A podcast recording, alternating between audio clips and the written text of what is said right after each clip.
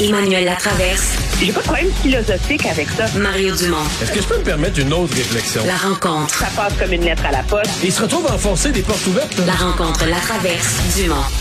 Bonjour Emmanuel. Bonjour.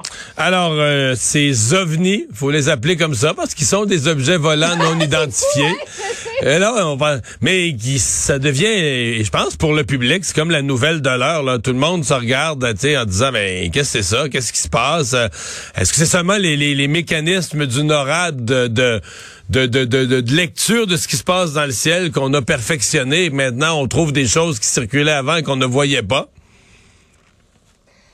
Oui, puis je pense que nous aussi, comme journalistes, on se pose bien euh, des questions. Je vais t'avouer, euh, je me suis branchée là alors que j'étais encore en train d'écouter euh, les explications là, des sources de sécurité nationale du Canada qui faisaient un briefing là, off the record. Puis je vais t'avouer que c'est pas, en tout cas, ils ne nous disent pas s'ils savent vraiment. On va le dire comme ça. Moi, je garde une je pense qu'objectivement, les, euh, les agences de sécurité nationale, les forces spéciales, l'armée ont une meilleure idée de ce qu'ils nous disent.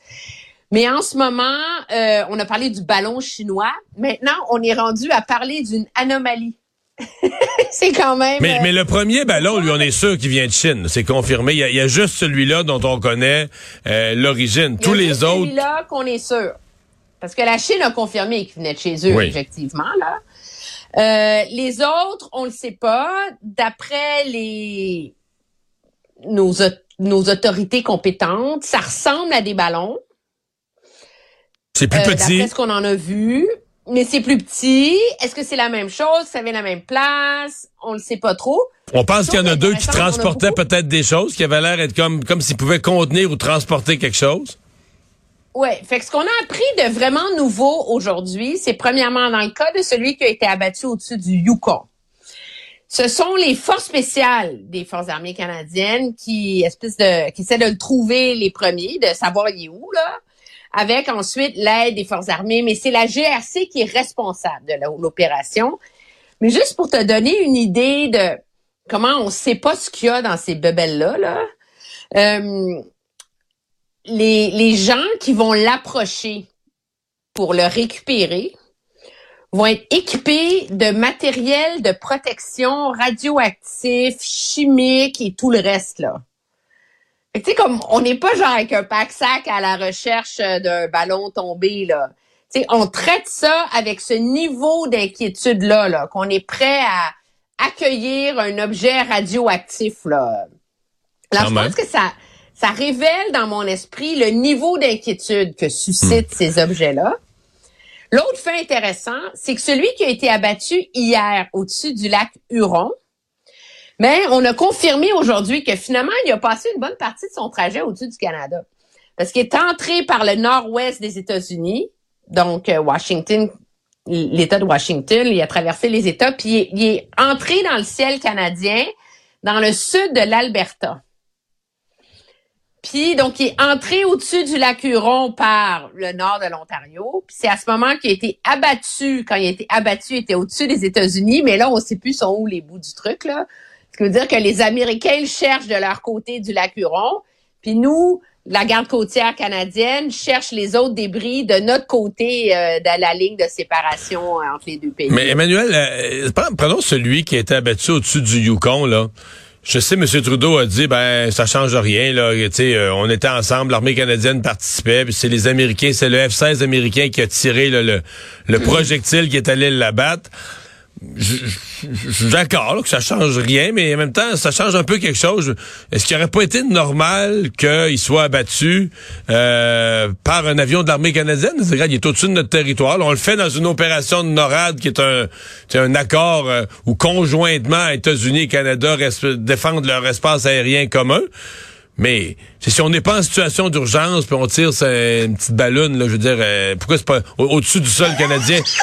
Non, mais tu comprends, on n'est pas dans une situation de bataille aérienne. Mais tout le monde se pose la question. Pourquoi c'est pas le Canada qui a tiré? Là? Que... C'est sûr que c'est très tentant de dire que c'est parce que nos vieux CF-18, c'est des vieilles régines, là, puis euh, ils ben. sont pas équipés pour... Euh, pour le tirer, d'autant plus que le fameux missile, là, qui est le, le M, le M9X, là, le Sidewinder, nos CF-18, ils ont pas ça. OK?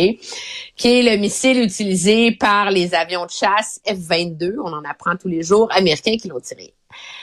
En même temps, ça dépend de où il était dans le ciel, je pense. sais, moi, je suis, je suis la première à être critique sur le fait que nos gouvernements ont sous-financé les forces armées depuis deux millions d'années, puis qu'on n'est pas bien équipés.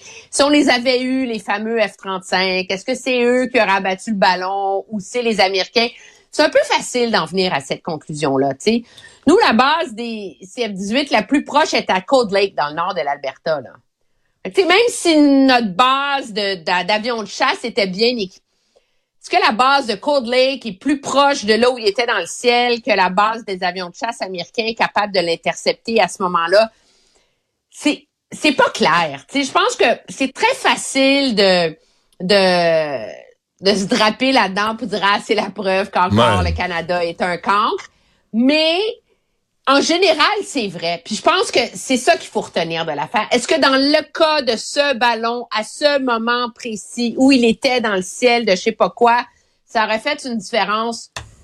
Je suis pas stratège euh, des forces de NORAD, puis toi non plus, on le saura jamais. Mais ce que ça illustre cependant, c'est je pense que ça nous rappelle à quel point le Canada est mal équipé.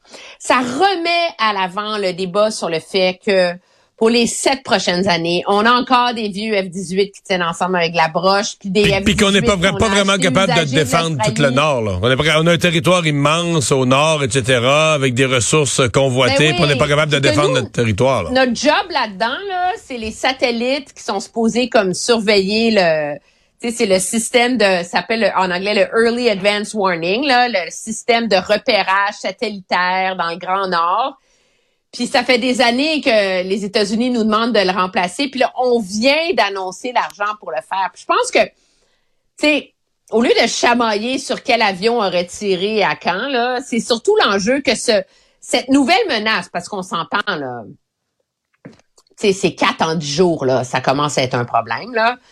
Euh, ça illustre à quel point le Canada est en retard, puis objectivement à quel point le Canada est dépendant des États-Unis. C'est pas que le Canada est vulnérable. Parce qu'on s'entend, les États-Unis ont une notion de leur propre sécurité qui est immense, puis ils vont faire ce qu'il faut pour protéger le Canada parce que ça protège leur territoire, mais c'est à quel point on est dépendant des États-Unis. Puis c'est ça, euh, je pense, qui est, qui est malaisant, mais qui illustre aussi que si les Canadiens comme électorat étaient ultra interpellés par notre défense nationale, ces investissements-là n'auraient pas été reportés, tu sais. Mais c'est jamais un enjeu en campagne électorale. c'est même le contraire. C'est même le, contraire. Quand c'est un enjeu, tu gagnes des votes à dire que tu vas annuler des contrats de remplacement d'hélicoptères, d'avions, de bateaux, de navires. Tu gagnes des votes en disant aux gens que toi, tu vas, tu vas déchirer le contrat, là. Parce que c'est un contrat toi, tu vas sauver 100 millions là, sur un avion payé trop cher. Là, Exemple. Même si ça prend 15 ans puis que ça nous coûte notre influence, notre capacité de défense puis tout le reste. Merci Emmanuel. À demain. Très bien, au revoir.